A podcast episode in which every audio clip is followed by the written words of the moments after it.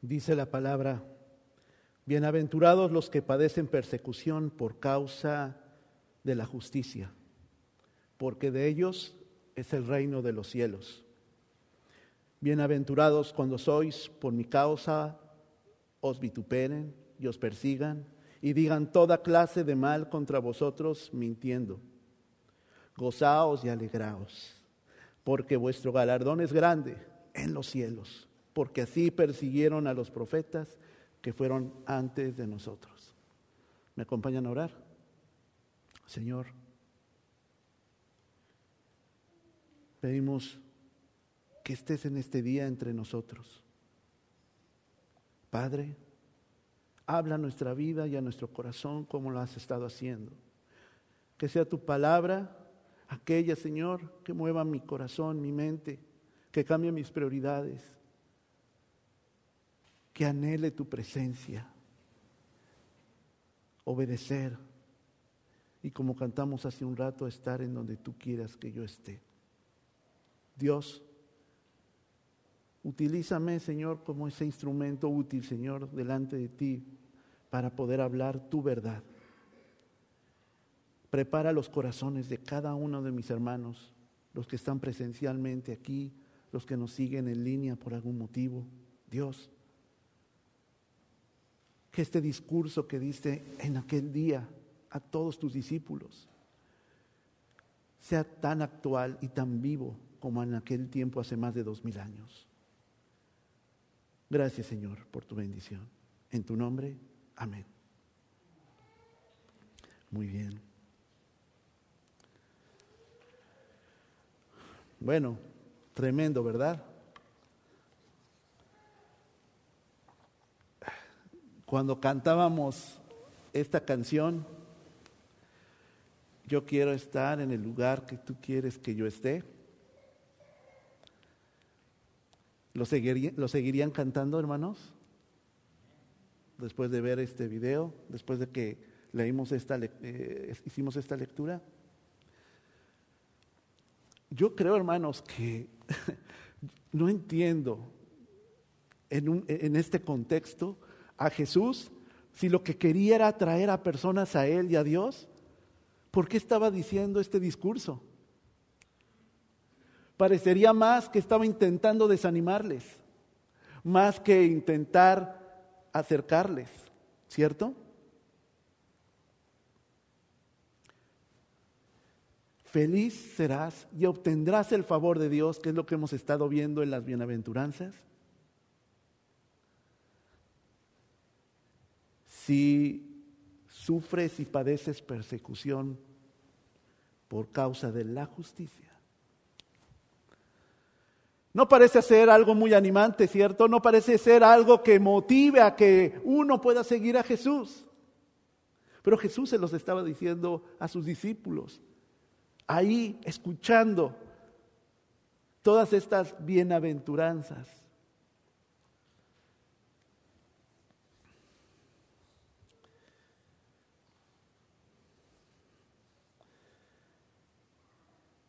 Los que padecen persecución.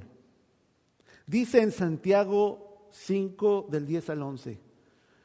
Como les he dicho, hermanos, es importante que traigamos nuestra Biblia, que abramos nuestras aplicaciones, y que la usemos, que busquemos para que eh, eh, no podemos entender unas, unas frases tan cortas que decía Jesús si no entendemos lo que la Biblia decía de Jesús y lo que dice en cuanto a Jesús, la revelación misma. Por eso es importante que tengamos nuestra Biblia. Si usted necesita una Biblia, eh, la mano, hermanos, y también nuestros diáconos nos pueden ayudar ahí. Ahí tenemos algunas eh, eh, Biblias que, que, le pueden servir. Tengo algunas en mi oficina y hay otras ahí arriba, ahí para que sigamos la lectura. Dice Santiago 5, del 10 al 11.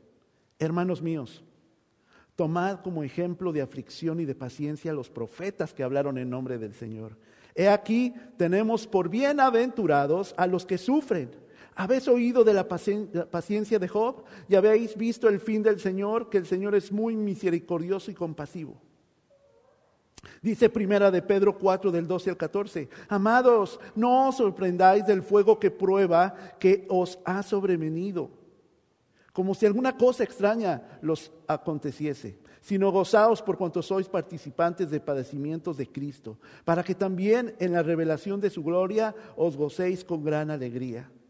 Si sois vituperados, o sea, insultados por el nombre de Cristo, sois bienaventurados porque el glorioso Espíritu de Dios reposa sobre vosotros. Ciertamente de parte de ellos Él es blasfemado, pero por vosotros es glorificado.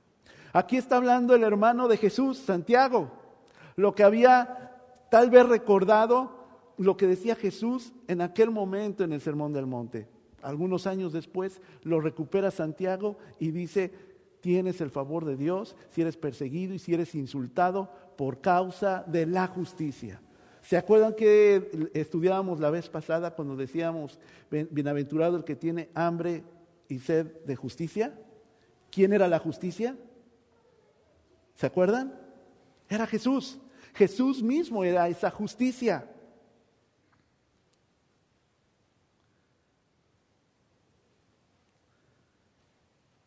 Hermanos, Dios bendice a los perseguidos. Dice otra versión del mismo texto, por hacer lo correcto, porque el reino del cielo les pertenece. Aquí hay que tener mucho cuidado, hermanos, porque no nos está diciendo que serán bendecidos por hacer buenas obras, por ser buenos. Y muchos creen eso. Inclusive muchos del pueblo de Cristo creen que por ser buenas personas entonces seremos bendecidos si nos sentimos perseguidos por nuestra fe. No, hermanos, por hacer lo correcto, que es muy diferente a hacer lo bueno. Hacer buenas cosas es muy bueno, obviamente, y valga la redundancia, pero hacer lo correcto es lo que marca la diferencia entre una posición difícil y una posición cómoda. ¿Cuántas veces en nuestro trabajo a lo mejor nos piden hacer algo que parece ser bueno, encubrir a alguien porque no llegó en ese momento? Así no le descuentan. A lo mejor necesitábamos, se necesitaba una herramienta que se la llevó él y no la regresó, pensando en cuestiones de la construcción. Cualquier cosa que ustedes venga a su cabeza. Piensan, que es algo bueno, pero ¿es lo correcto? A veces muchas personas dudan de nuestra fe porque dice, pero si tú haces esto, tú permites el otro. ¿Cuál cambio, cuál diferencia hay en ti? Ahorita vimos la historia de Shafia. Dentro de un país mayoritariamente con otra religión, Hablar de Cristo cuesta la vida. Aquí ella sufrió varias cosas por no negar a Jesús. Perdió un hermano y ella fue esclava.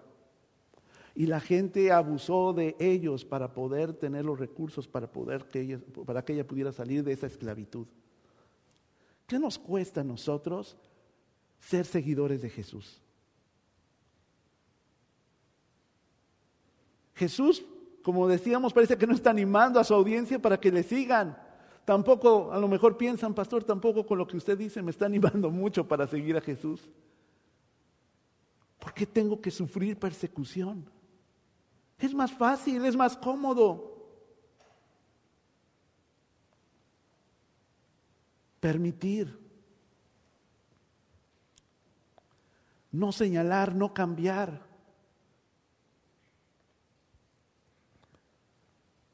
¿Y usted es feliz por eso? ¿Se siente tranquilo con eso?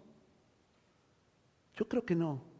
Por eso Jesús les dice, son felices y obtienen el favor y la bendición de Dios cuando son perseguidos por causa mía, porque están haciendo no solamente lo bueno, porque están haciendo lo correcto. Dice otra versión, felices los que sufren persecución por cumplir la voluntad de Dios. por cumplir la voluntad de Dios, porque suyo es el reino de los cielos.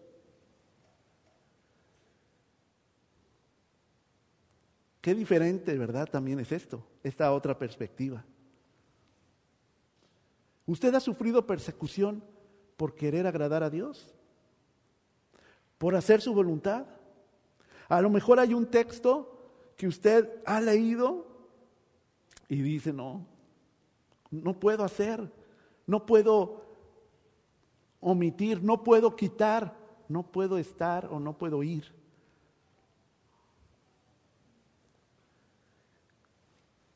Dios, te puedo dar lo que sea, menos a mi familia, a mis hijos, a mi esposa, a mi esposo, menos mi posición en el trabajo, menos mi salud. Eso no, se, no puedo, Señor. Tengo que yo tener el control todavía. Tengo miedo de que tú puedas hacer esos cambios que sabe, sé que necesita mi vida. Y a veces la, la persecución no tiene que ser de alguien que está atentando contra tu vida. A veces yo soy mismo, yo mismo soy el que estoy atentando contra mi vida por no hacer la voluntad de Dios.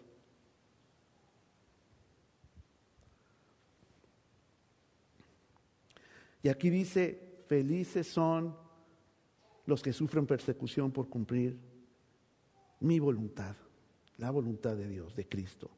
Si Cristo, hermanos, es la justicia, entonces serán felices y tendrán el favor de Dios aquellos que hacen la voluntad de Dios. Si por hacer la voluntad de Dios, hermanos, sufrimos persecución y maltrato, entonces estamos dentro del favor de Dios. Hermanos, Jesús pone el hacer la voluntad de Dios como si fuera algo igual a sufrir.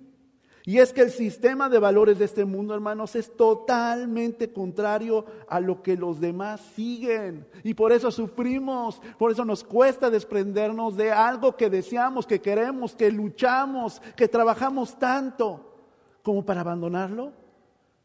Porque Jesús me lo está pidiendo, porque quiero y desea de mí que haga lo correcto, que sea obediente. Pues mejor no te quiero seguir, Jesús. No parecería. Pero la gente, escuchando el sermón del monte, se quedó y siguió escuchando lo que Jesús decía. Por eso tenemos dos capítulos más de Mateo. Porque entendió que siguiendo viviendo como estaba viviendo todo el mundo, era contrario a lo que Jesús les animaba a hacer. Creían en Jesús, habían visto y habían estado oyendo sobre este Jesús. Era algo totalmente diferente. Decían que era el Hijo de Dios.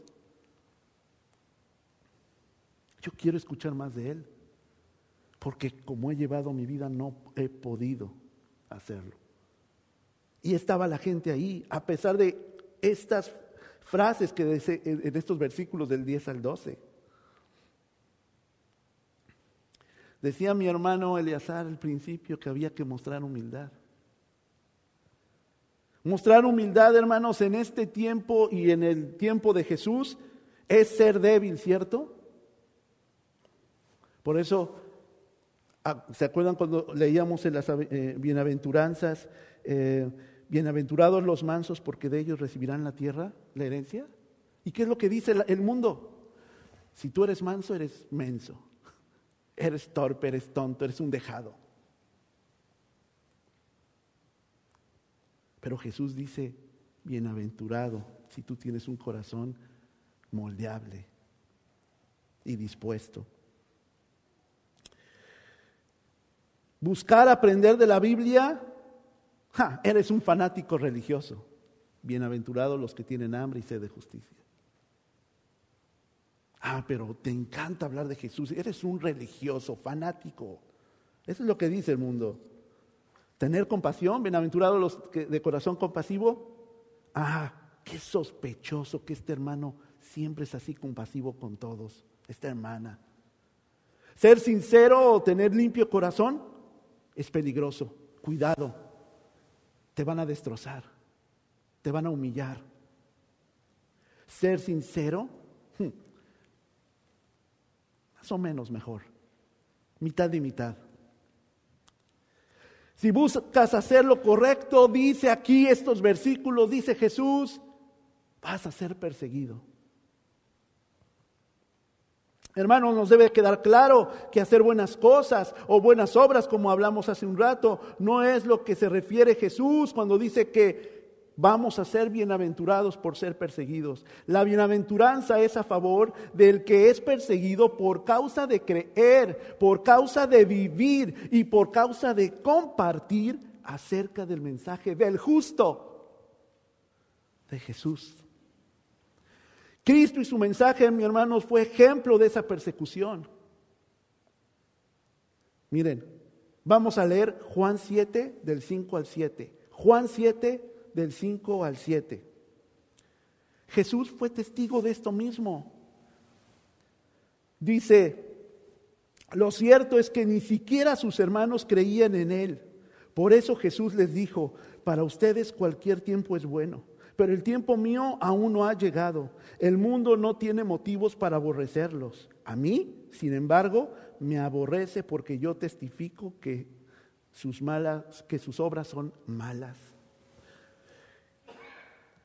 Cristo experimentó eso de sus familiares, de sus personas cercanas. A veces no somos nosotros como familia las personas que buscamos más alejar a, nuestra familia misma de Cristo? ¿Parecemos perseguidores? Cristo lo sufrió, lo sufrió con su propia familia en este versículo. También sufrió el, el rechazo de su pueblo. Vamos a leer Juan 1.11. Juan 1.11. Dice la palabra, vino a lo que era suyo, pero los suyos no le recibieron. Dice Isaías 53 del 3 al 5. Isaías 53 del 3 al 5. Despreciado y rechazado por los hombres, varón de dolores, hecho para el sufrimiento. Todos evitaban mirarlo, fue despreciado y no lo estimamos. Ciertamente Él cargó con nuestras enfermedades y soportó nuestros dolores pero nosotros lo consideramos herido, golpeado por Dios y humillado. Él fue traspasado por nuestras rebeliones y molido por nuestras iniquidades. Sobre Él recayó el castigo, precio de nuestra paz, y gracias a sus heridas fuimos sanados. Muchos años antes Isaías estaba hablando de Jesús y de lo que iba a pasar. Y Juan dio testimonio de eso. Vino a los suyos, pero los suyos lo rechazaron vino a nosotros, hermanos, como una hermosa promesa a su iglesia. ¿Y qué es lo que hacemos con nuestra actitud? Lo rechazamos. No haciendo lo correcto, sino nos conformamos con lo bueno. No haciendo su voluntad. Así rechazamos a Jesús y nos unimos con el perseguidor. También Habló de aquellos que apedrean y persiguen a los profetas enviados por el Señor. Dice en Mateo 23, Mateo 23 del 37 al 39. Jerusalén, Jerusalén, que matas a los profetas y apedreas a los que te envían. ¿Cuántas veces quisiste reunir a tus hijos? Como reúne la gallina a sus pollinos debajo de sus alas, pero no quisiste. Pues bien, la casa de ustedes va a quedar abandonada. Y les advierto que ya no volverán a verme hasta que digan, bendito el que viene en el nombre del Señor. Cristo fue el profeta que habló Moisés que vendría.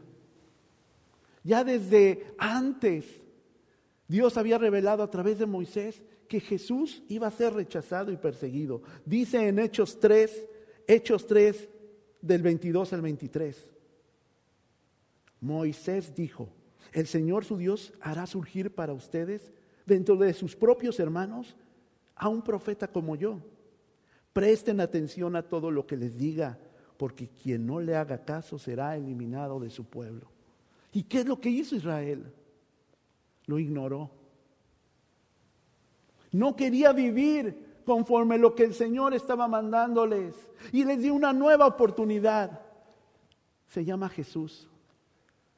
Nosotros como iglesia, hermanos, tenemos esta hermosa oportunidad que se llama Jesús en, en nuestra iglesia, en nuestra vida.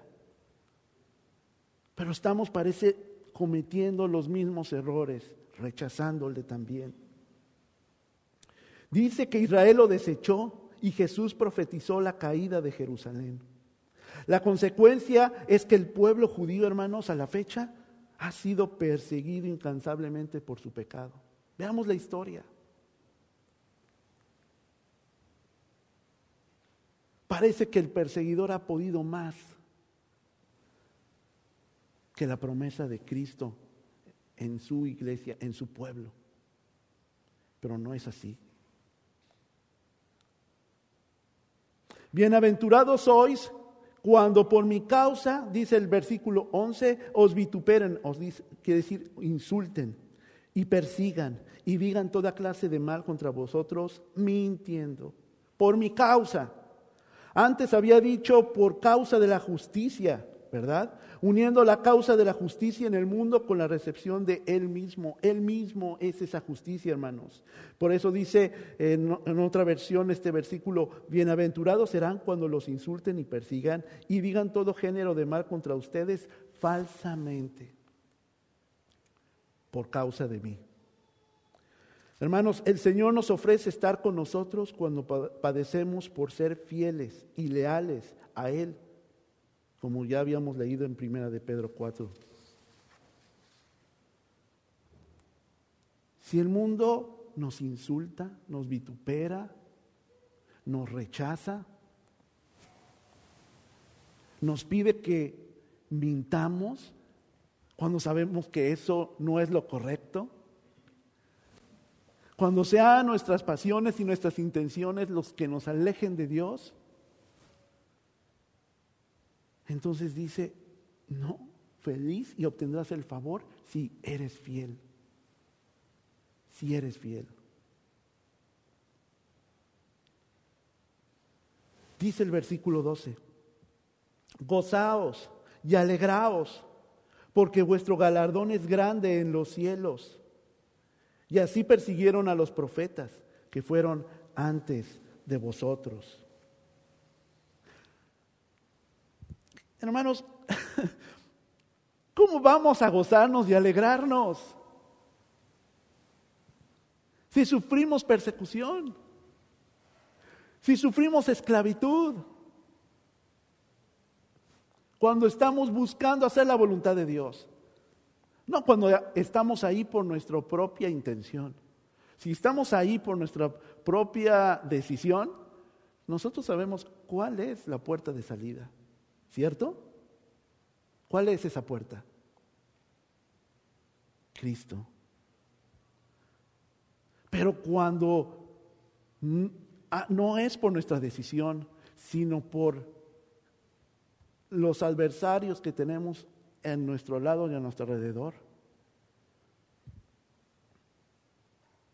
Donde no entendemos por qué es lo que pasa, por qué es que, que no que cuando más intento acercarme a Dios, más problemas y más dificultades tengo.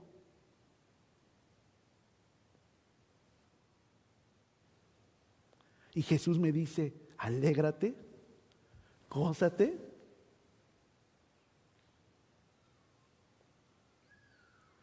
Dice en Hechos 3, del 22 al 23, en esta parte de gozaos.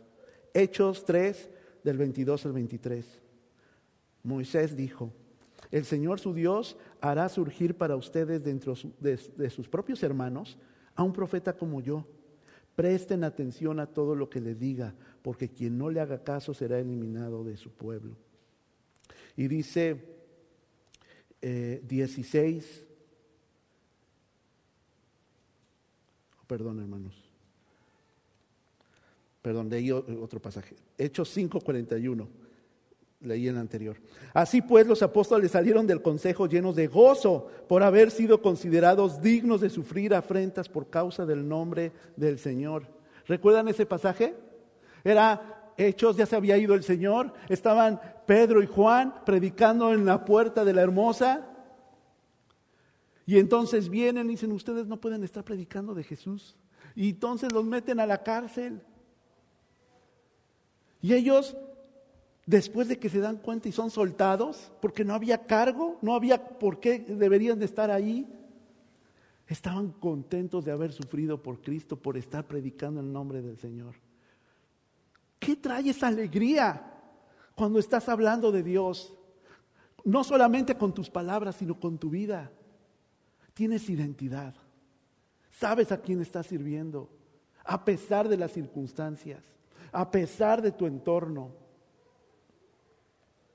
a pesar de tus perseguidores. Dice Hechos 16, 25, más adelante. A eso de la medianoche Pablo y Silas se pusieron a orar y a cantar himnos a Dios y a los otros presos y los otros presos lo escuchaban. Hermano, ¿usted puede cantar alabanzas si usted está en la cárcel? Bueno, Pablo y Silas lo hicieron. Usted en su momento de más dolor, de más dificultad, alabaría a Dios y le daría gracias. O rasgaría sus vestiduras y se pondría como víctima.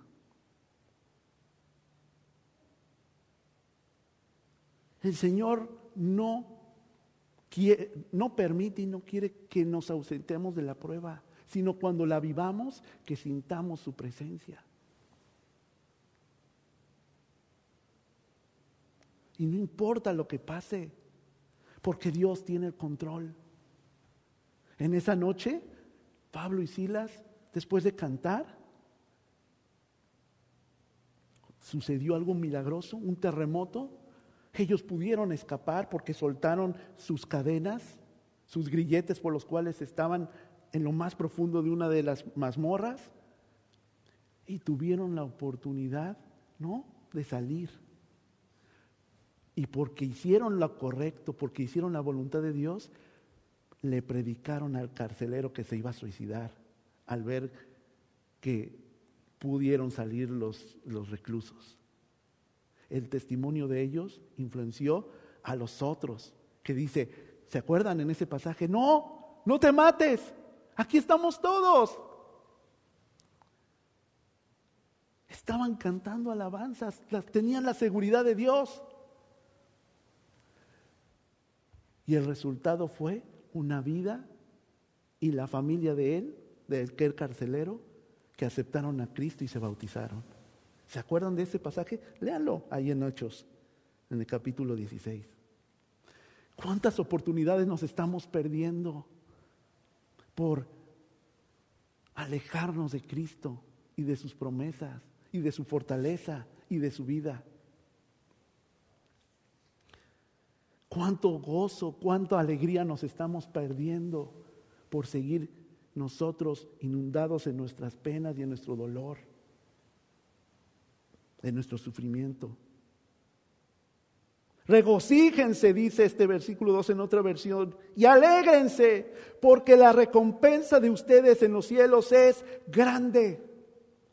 Porque así persiguieron a los profetas que fueron antes que ustedes.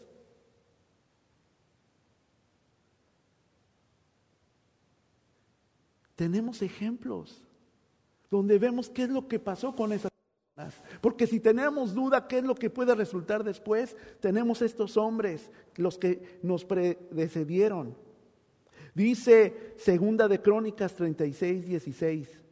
Segunda de Crónicas 36, 16. Pero ellos se burlaban de los mensajeros de Dios. Tenían en poco sus palabras y se mofaban de sus profetas. Por fin el Señor desató su ira contra el pueblo y ya no hubo remedio.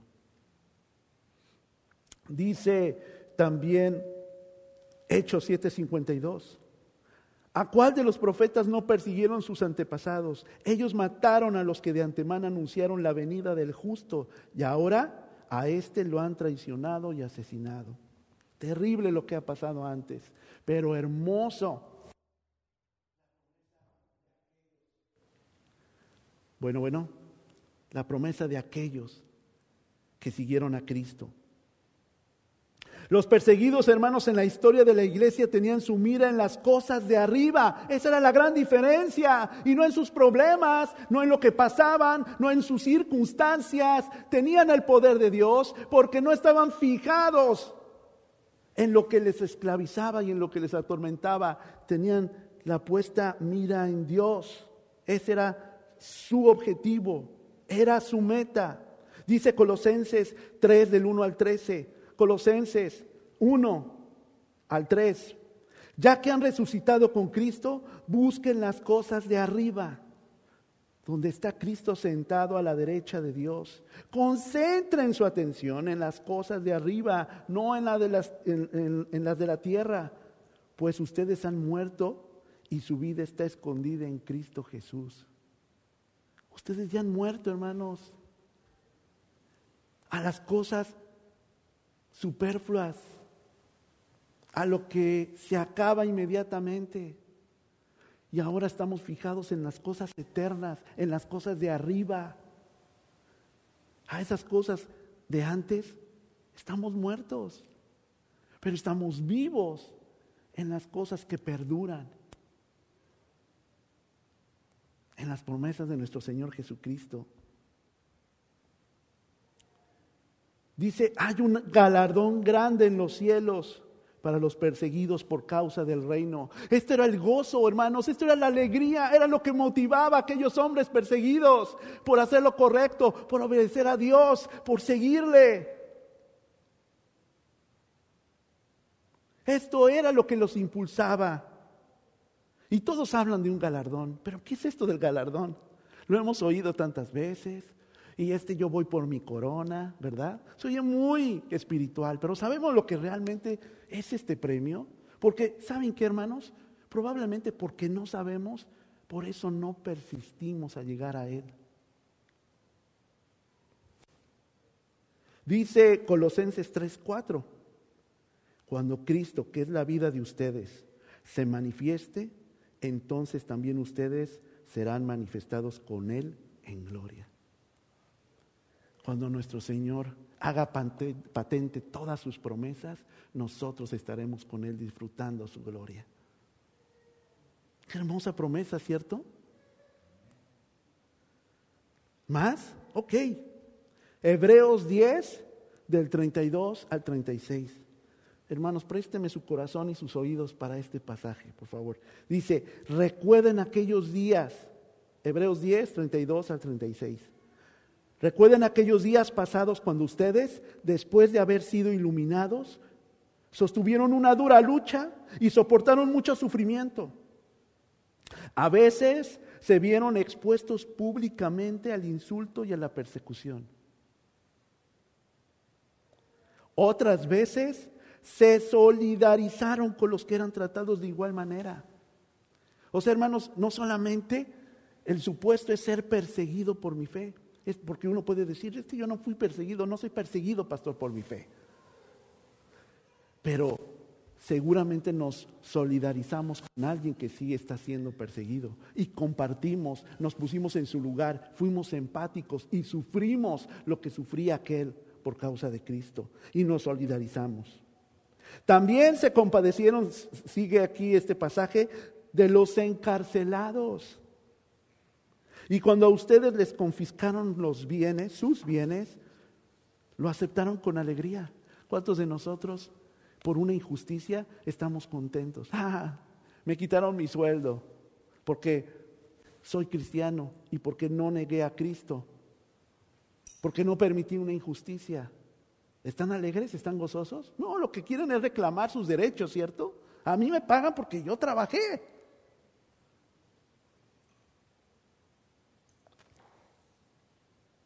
Pero los que están alegres por perder, por ganar a Cristo, es diferente.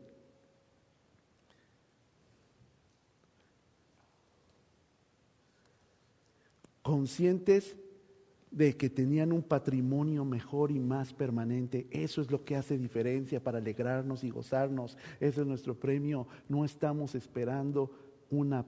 Eh, nos hemos salido de aquella patria que nos prometía muchas cosas, éxito.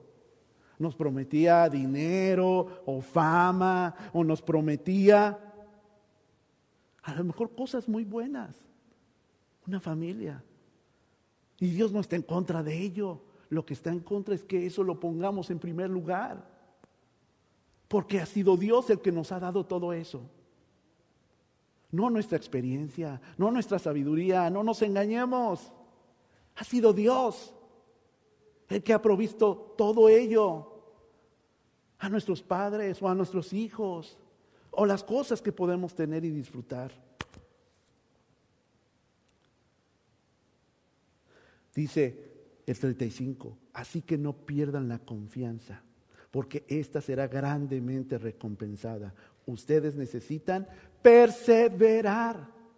Hermanos, esta es la clave de todo cristiano que desea estar del lado de Jesús, perseverar. ¿Para qué? Para que después de haber cumplido la voluntad de Dios, reciban lo prometido. Reciban lo prometido. Ahora sí podríamos preguntarnos lo que dice aquí el versículo 12, gozaos y alegraos porque vuestro galardón es grande en los cielos. ¿Qué ¿Cómo esperaba Jesús entonces que reaccionaran sus discípulos ante la persecución, hermanos? Debían saltar de gozo. ¿Cómo debemos nosotros reaccionar cuando estamos siguiendo a Jesús? Debemos saltar de gozo aunque las circunstancias no sean favorables a nosotros, cuando estamos siguiéndole a Él, que es la justicia. Dice Lucas 6:23. Lucas 6:23. Alégrense en aquel día y salten de gozo, pues miren que les espera una gran recompensa en el cielo. Dense cuenta, dense cuenta de que los antepasados de esta gente trataron así a los profetas y están con el Señor y su promesa es consumada. ¿Cuál es entonces la recompensa, hermanos? Vamos a Hebreos 11, 13 al 16. Y este es muy importante, este pasaje, Hebreos 11, del 13 al 16. Todos ellos vivieron por la fe y murieron sin, sin haber recibido las cosas prometidas. Más bien, las reconocieron a lo lejos y confesaron que eran extranjeros y peregrinos en la tierra. Al expresarse así, claramente dieron a entender que andaban en busca de una patria. Si hubieran estado pensando en aquella patria de donde habían emigrado, habrían tenido oportunidad de regresar a ella. Antes bien, anhelaban una patria mejor, es decir, la celestial. Por lo tanto, Dios no se avergonzó de ser llamado su Dios y les preparó una ciudad. Esa es nuestra recompensa, hermanos. Esto es por lo que perseveramos, insistimos, a pesar de todas las adversidades, en seguirle a Cristo. ¿Usted quiere regresar allá? ¿De donde Dios le sacó? Qué bueno había, hermanos, que a veces nos neciamos por regresar ahí. ¿Qué es Por lo cual nosotros deseamos y anhelamos seguir ahí. ¿No vemos las cosas buenas que el Señor está dando? Necesitamos que Dios nos dé más fe, pidámosela.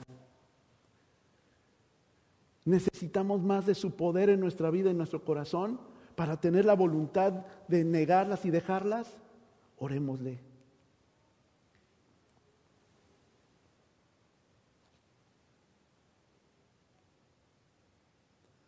No deseamos, hermanos, regresar de donde Dios nos sacó. Deseamos una patria mejor, dice aquí Hebreos, un lugar celestial, porque nuestra seguridad es la ciudad que Dios ha preparado a los que buscamos hacer su voluntad. ¿Se acuerdan del pasaje del video último de Apocalipsis? Vamos, leámoslo si lo tienen ahí. Apocalipsis 6, del 9 al 11. Apocalipsis 6, del 9 al 11. Si quieren nada más síganlo con su vista y acompáñenme con ella. Cuando el Cordero rompió el quinto sello, vi debajo del altar las almas de los que habían sufrido el martirio por causa de la palabra de Dios y por mantenerse fieles en su testimonio. Gritaban a, gran voz, ¿hasta cuándo, soberano Señor, santo y veraz, seguirás sin juzgar a los habitantes de esta tierra, sin vengar nuestra muerte? Entonces cada uno de ellos recibió ropas blancas y se les dijo que esperaran un poco más hasta que se completara el número de sus consiervos y hermanos que iban a sufrir el martirio con ellos.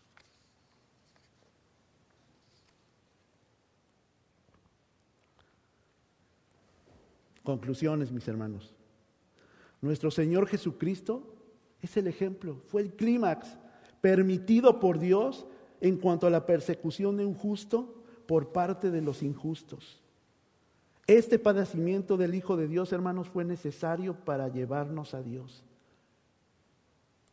Si Jesús se hubiera hecho de lado al último minuto, hermanos, ¿cuál es nuestra esperanza?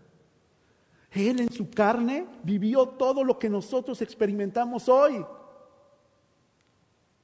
Por eso su sacrificio es perfecto en nuestra vida, porque si Jesús pudo, hermanos, nosotros podemos. Pastor, Él es el Hijo y fue el Hijo de Dios.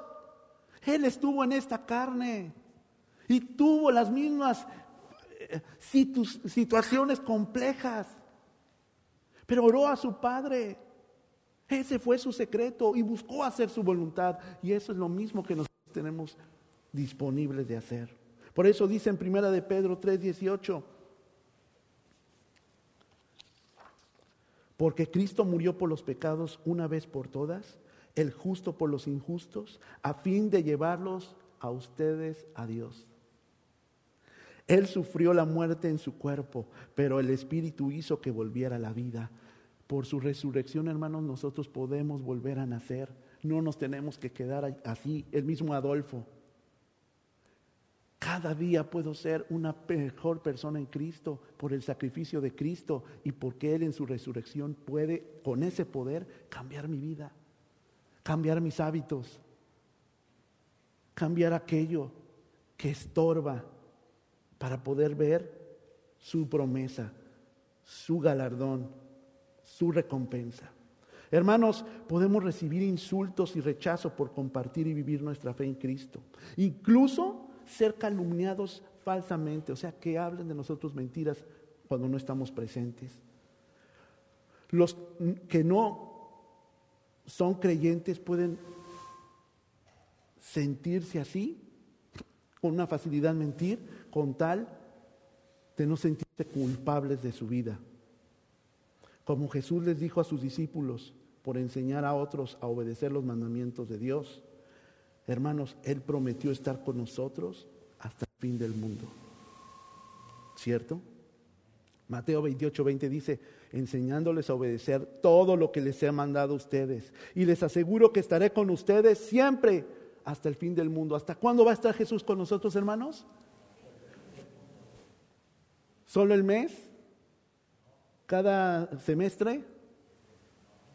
Siempre, hasta que nuestros últimos días en esta tierra de toda la humanidad se acaben.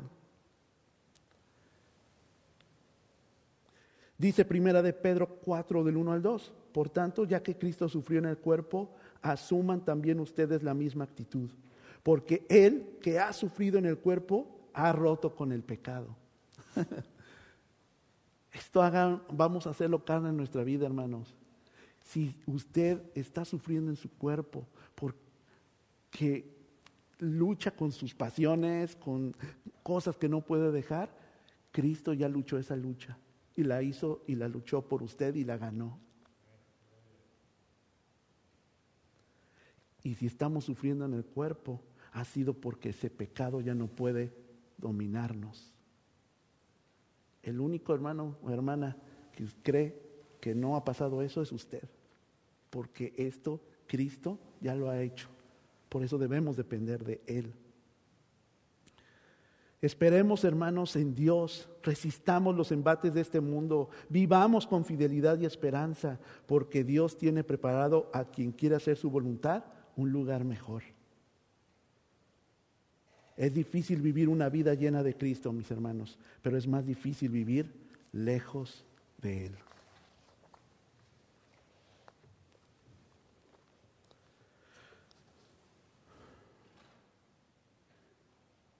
¿Quién quiere decirle al Señor, ayúdame a vivir una vida libre,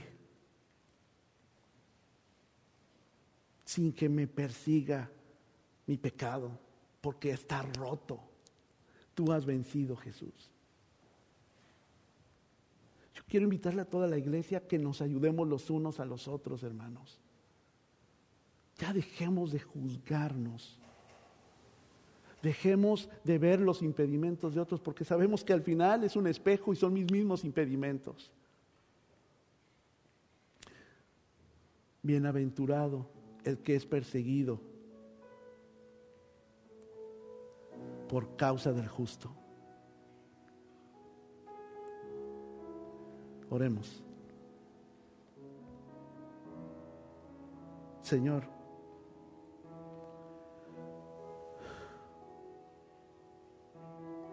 ayúdanos a alegrarnos, ayúdanos a estar gozosos a pesar, Señor, de las circunstancias adversas, a pesar de mí. Tú me has dado esa libertad duradera, esa libertad constante y celestial. Tú sabes lo que ha pasado cada uno de mis hermanos que está aquí, lo que ha vivido, con lo que está luchando pero tú nos has hecho completamente libres. Por eso tu cuerpo fue quebrado, fue roto, Dios.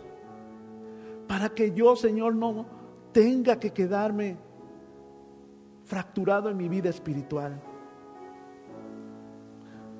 Señor, el poder de tu Padre levantó un cuerpo humillado, quebrado, herido. Y lo mismo quieres hacer con nosotros, con tu iglesia.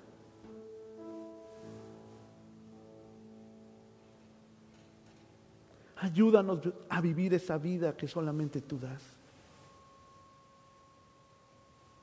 Restauranos. Llénanos de ti, Señor. En tu nombre, Padre. Esta tu iglesia. Amén.